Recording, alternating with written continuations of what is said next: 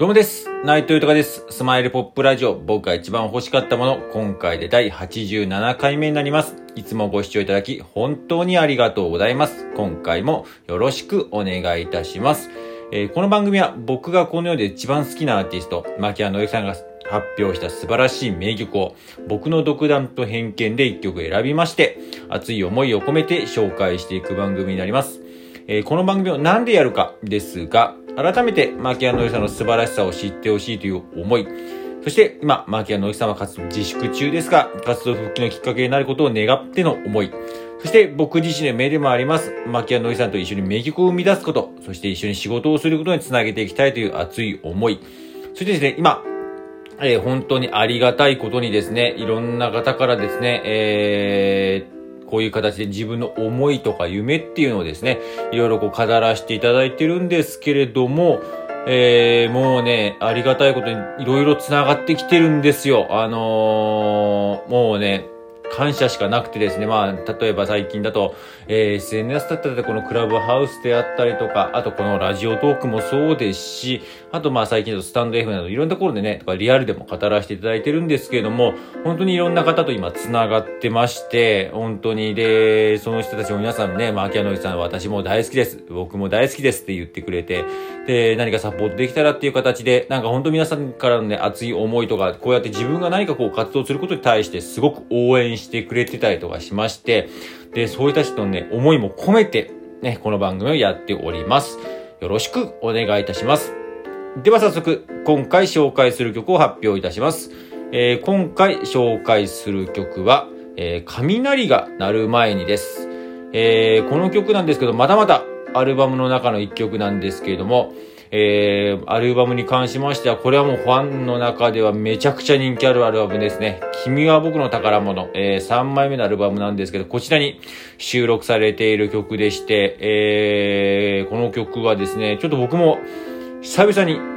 聞きまして、まあ、えー、最近いろんなね、こう、会う方とかにね、えー、自分が牧原のさんをこういう形で何か一緒にやりたいんだ、一緒に名曲を作りたいんだという形の支援みたいな形をですね、えー、言っていたりとかするので、なんかいろんな方から自分もこの曲が好きですとか言ってくれるんですけど、その中に、えー、言ってくれた曲の一つでして、僕もこの曲久々聞きましたけどね、あの、イントロのね、ちょっと、なんでしょうか、えー、中国風っていうんでしょうかね、あの感じとかすっごいなんか懐かしいなと思って、まあね、うまいからやっぱタイトルうまいなって思いますよね。こう、雷が鳴る前に、なんかいろんなことを想像しますよね。何か悪いこと起きちゃうのかなそれともなんかすごいことが起きるのかなみたいな感じのね、このタイトルの付け方っていうのが相変わらずやっぱりうまいなと思いますね、本当うん。なんか曲の感じもね、また、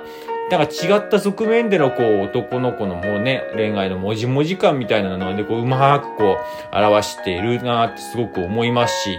うん、それでタイトルがバチッとこの、雷が鳴る前にっていうのはやっぱうまいなと思います。あとね、この曲なんですけども、実は、まあ、牧原さんも尊敬します。僕も大好きなアーティストなんですけども、矢野明子さんが、えー、カバーしている、も、しておりまして、まあ、矢野さんがこの曲をまた選ぶっていうのもまた、ね、うまいなって思いますね。うん。では早速、紹介いたします。牧原のりゆきさんで、雷が鳴る前にです。